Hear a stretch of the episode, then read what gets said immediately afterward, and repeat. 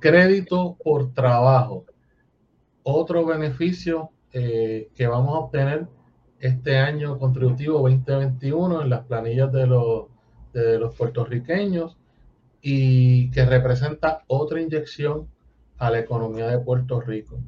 Y para discutir los requisitos, cómo solicitar el crédito, cuánto es el crédito, tenemos de nuevo a nuestro compañero, amigo, colaborador, el CPA, Giancarlo Esquilín. Bienvenido otra vez, Giancarlo. ¿Cómo estás hoy? Todo bien, todo bien. Gracias, Néstor. Aquí vamos a ver eh, otro crédito más, ¿verdad? Que mucha gente se pregunta cómo les aplica y si les va a aplicar. Y haciéndonos el taxi son un poco más intenso de lo normal, más preguntas.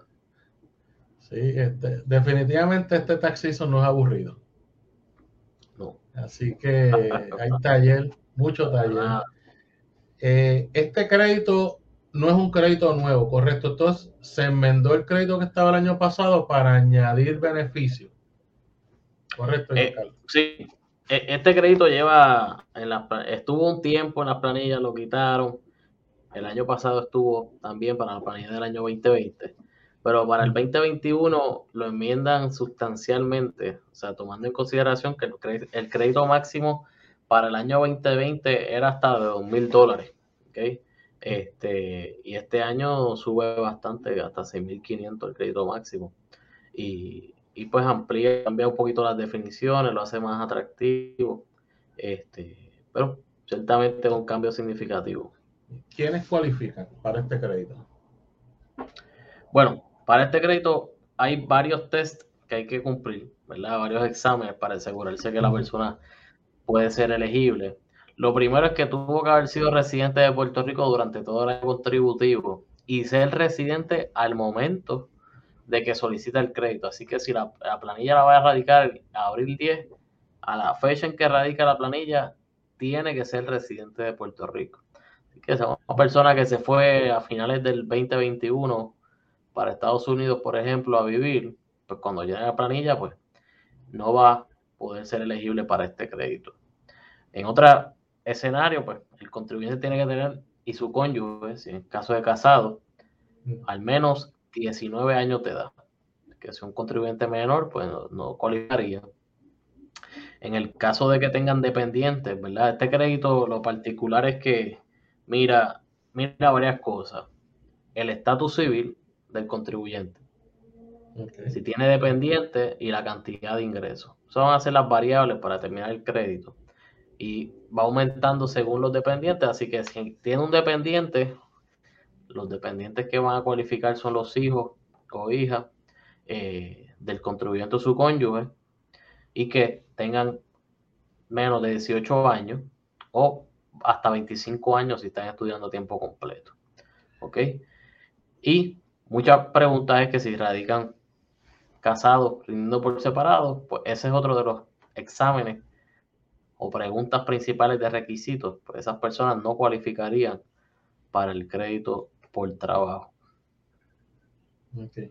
Es importante señalar que los mayores de 65, si reclaman el crédito senior, eh, no cualifican para reclamar este crédito si solicitas el, crédito senior.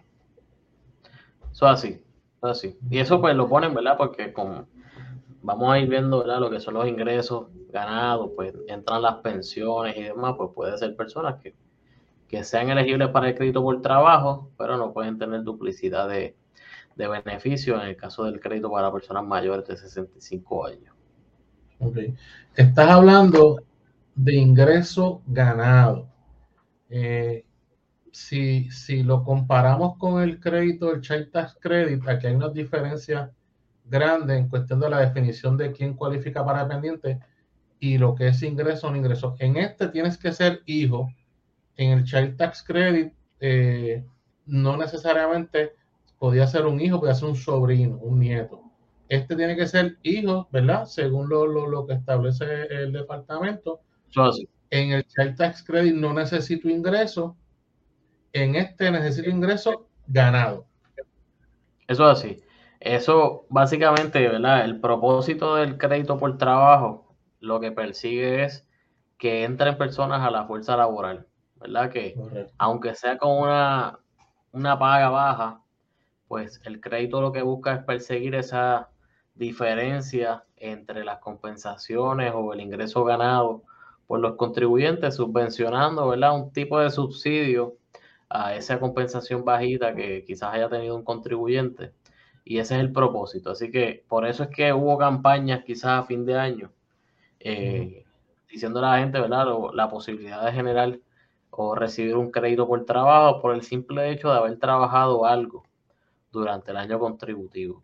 Oye, y, la cantidad de crédito puede ser sustancial, eh, en, ¿verdad? O en el caso máximo, digamos que puede aumentar hasta casi 3 dólares por hora. Este, una persona que tenga tres dependientes y reciba el crédito máximo y trabaje las 2.080 horas, este, puede, puede ser un cambio sustancial, este, libre de impuestos, este, pero con el simple hecho de que persigue que la persona trabaje y, gane algo. Así que por eso es que le dicen ingreso bruto ganado. ¿Y qué es ese ingreso bruto ganado? ¿Qué, qué, pudiera ser? Bueno, el código y, la guía del departamento eh, define ingreso bruto ganado como principalmente eh, lo que constituye salario, ingresos por servicios prestados, eh, y pensiones. Algo bien particular es que las pensiones eh, caen en el juego y por eso es que la distinción de las personas con 65 años o más de edad eh, no podrían pedir su crédito. Así que eso básicamente son las reglas. Salarios, servicios prestados o pensiones. y básicamente que estén reportadas una declaración informativa del Departamento de Hacienda o del IRS en el caso de que sea una pensión federal. En el caso de los servicios profesionales, ¿estoy limitado si no recibo informativa? ¿O ya eh, hubo un momento una duda si tenía que tener o no eh, mis ingresos informados en 480? Eso, eso ya no está en el, ambiente. No, lo, principalmente es que, esté, que tenga registro de comerciante. ¿verdad? lo que persigue el, el cumplimiento es que tenga registro de comerciante para poder ser elegible y lo dice ¿verdad? La, la, cartita del Departamento de Hacienda y también lo dice este, eh, la, la, ley cuando habla de que tiene que estar en cumplimiento con las disposiciones del IBU esa persona. Y algo bien importante, este, ¿te acuerdas? Un, un, crédito en la pandemia que la persona también tenía que estar registrado como comerciante para ser elegible. Era el de las pymes, que eran como 500 dólares a las personas que trabajan por cuenta propia y, haciendo un requisito de que tenía que estar registrado como comerciante y después abrió otra ventana para que se registraran y pudieran reclamarlo. Pues este particular es que el registro de comerciante tenía que estar válido al 31 de diciembre del 2021. Así que no, no permitiría el que la persona corra ahora a registrarse como comerciante de llenar la planilla para solicitarlo si el, si el crédito o si el registro de comerciante no estaba al día. Y eso es fácil validarlo, sobre lo valida. Básicamente bastante fácil. Bastante fácil. Y cada vez va a ser más fácil las validaciones con la radicación electrónica. Eh, el crédito tiene varios cómputos, pero uno de los cómputos más importantes y que ha pasado medio desapercibido es que si yo tengo otros ingresos diferentes a los ingresos ganados en exceso de 10 mil, me descalifica el crédito. Eh, eso es bien importante porque, por ejemplo, eh, una renta, quizás yo tengo mi casita rentada por mil dólares, 900 dólares, eso me excede 10 mil al año eso me pudiera descalificar del crédito. Si, si, si vemos el anejo CT, que es el anejo que se va a utilizar para el crédito por trabajo, hay un, hay, tenemos que hacer dos pruebas. Primero es si tengo algún ingreso no ganado y podemos pasar ya mismo sobre los tipos de ingresos que me descalificarían en exceso de 10 mil y después pasaríamos si cualifico a cuánto, cuánto tengo de beneficio en ese crédito. Así que, eh, ¿qué, tipo de ingreso me pudiera descalificar a mí en los que me llevarían un exceso de 10 mil?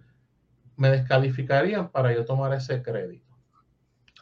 Bueno, básicamente eh, cualquier otro ingreso que no haya sido ganado como servicios prestados, salarios o pensiones, y ahí se suma, como me dijiste, ingreso de renta, ingreso por intereses, dividendos, quizás alguna ganancia de capital, este, ingreso por inversiones, este, así que un sinnúmero, ¿verdad? Este, de, ingresos tan pasivos también, este, que pudiesen entrar en la fórmula, participación en, sociedades, etcétera. Eso que constituye ingreso bruto para el contribuyente, este, y incluyendo, ¿verdad?, ciertos ingresos exentos.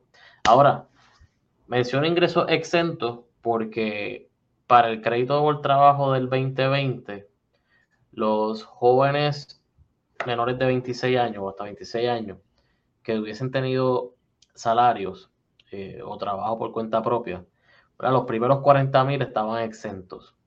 Eh, se hace una distinción y se hizo una enmienda técnica en, en, cuanto al crédito por trabajo para establecer que ingreso ganado para propósitos del crédito por trabajo es incluye salarios o servicios prestados exentos o tributables. Así que un joven de 26 años o menos que tenga algún tipo de ingreso por W2O, etcétera, a pesar de que es exento de contribución sobre ingresos, eh, puede ser elegible para solicitar el crédito por trabajo. Así que hay que tener, ¿verdad? Ese anejo CT es bastante extenso en cuanto a todas las líneas de la planilla que hay que ir para detectar qué ingresos afectan eso que se conoce como otro ingreso para el tope de 10 mil.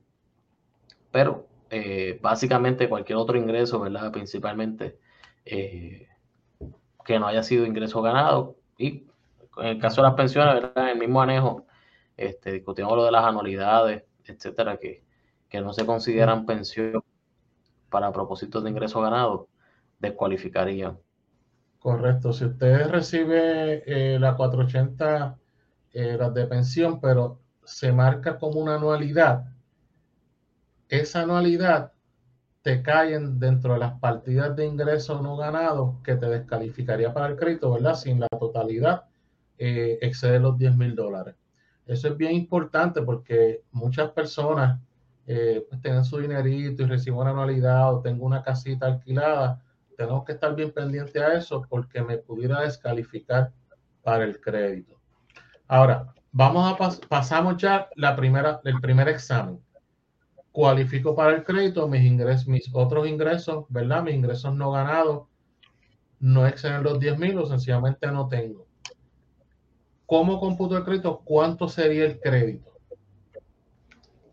Ok, pues los créditos son un por ciento específico del ingreso bruto ganado hasta cierto tope.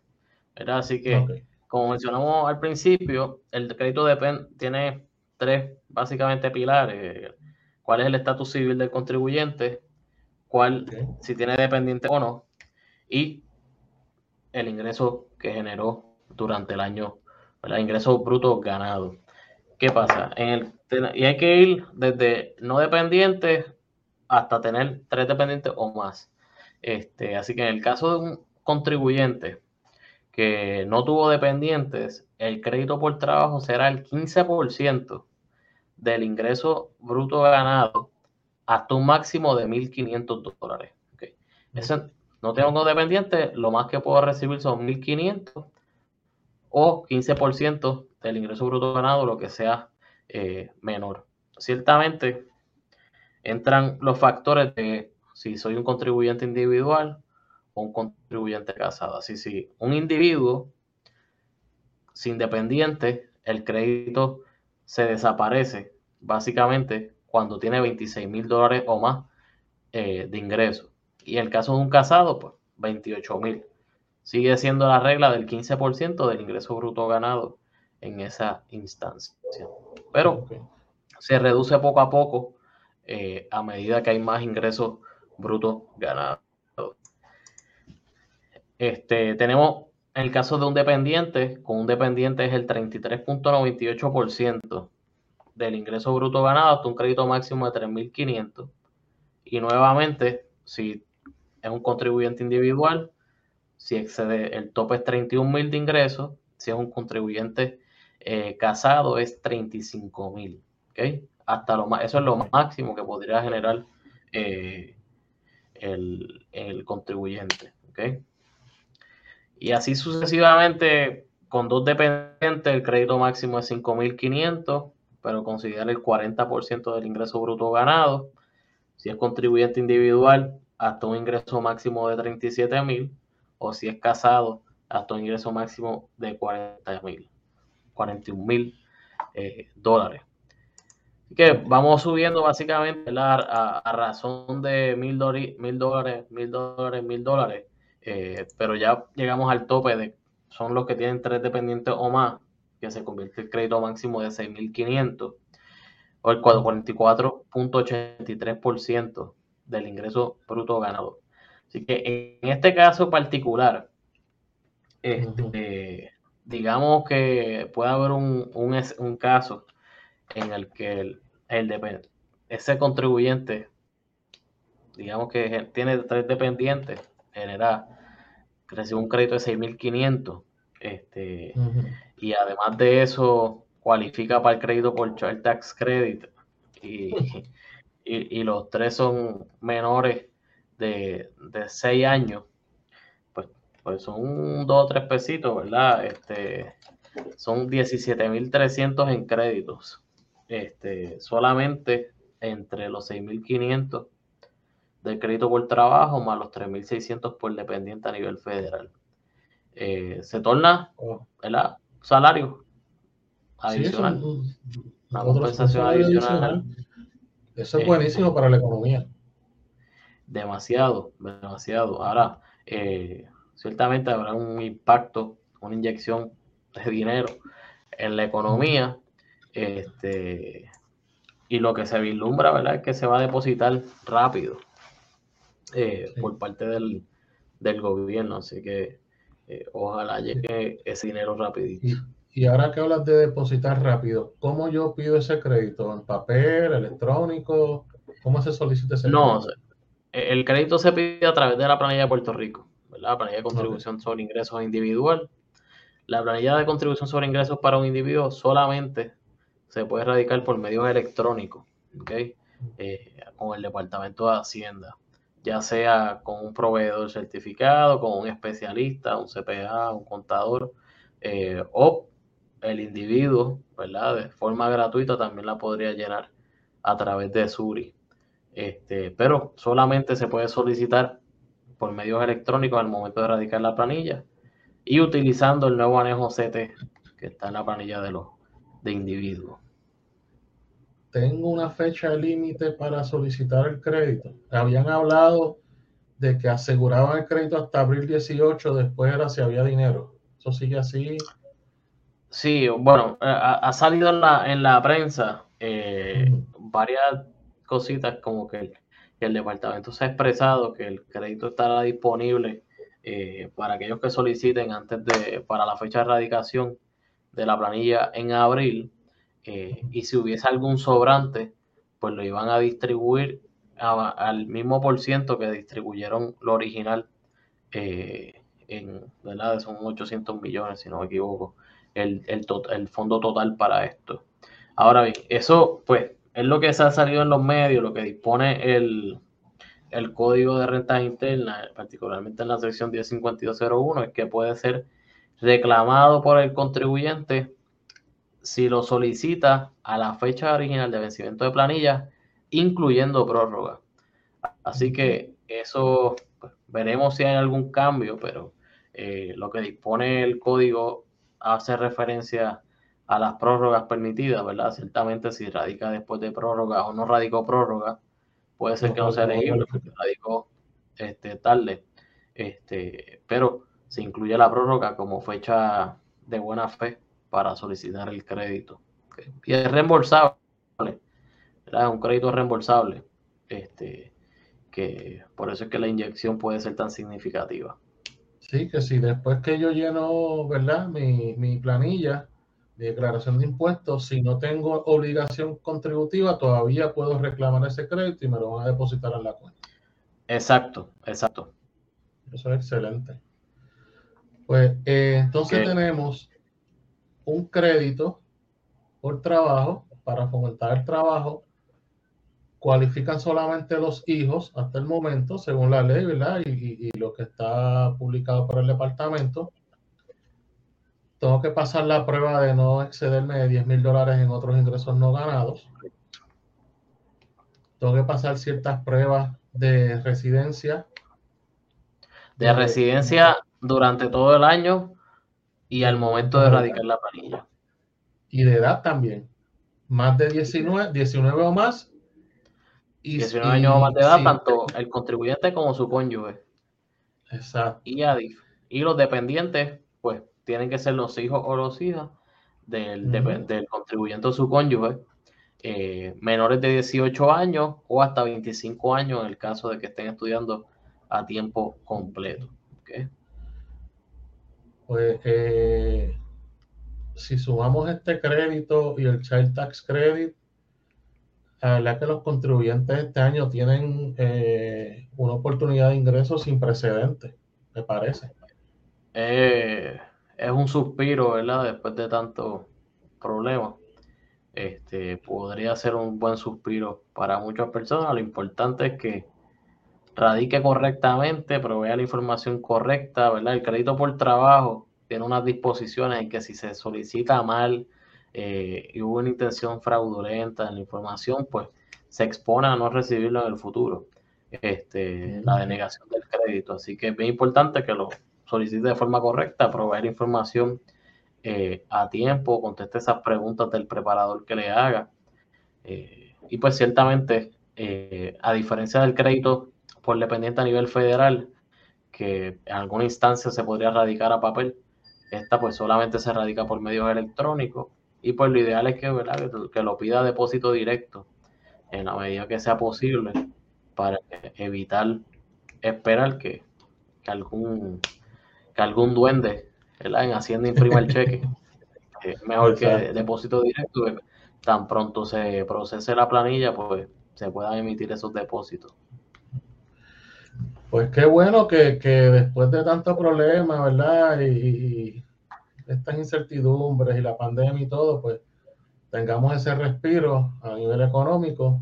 Eh, nosotros estamos disponibles, ¿verdad? En nuestras oficinas para ayudarlos y asistirlos con la preparación de, la planilla de Puerto Rico y la federal para reclamar el Tax Credit. Eh, Giancarlo lo conseguimos en el, nuevo podcast La Taxería, que está, vamos rumbo al millón, rumbo al millón de suscriptores. y ah, en las redes sociales como Giancarlo Esquilín, correcto. Giancarlo Esquilín, exacto. Oh, el de la firma, ¿verdad? Este, pero básicamente siempre estamos por ahí dando cantazos y casi hablamos o, de impuestos o de comida, así que pues no, hay más, más interesante. Tenemos que hacer algo sobre el barbecue, que eres un fanático del barbecue. Ya que va a ser como abril 15, que habrá que darle una terapia a uno después de todo esto. Bueno, pues Giancarlo, eh, gracias de nuevo eh, por la participación. Espero que ¿verdad? nuestro nuestros oyentes, nuestro público, este podcast que siempre ha sido la idea de, que, de llevarle información correcta para que puedan hacer su, su planificación contributiva, pero que les sirva de, mucha ayuda. Gracias, Giancarlo, y gracias, a, a, nuestros suscriptores. Bueno, éxito. éxito. Y como siempre decimos, feliz temporada contributiva.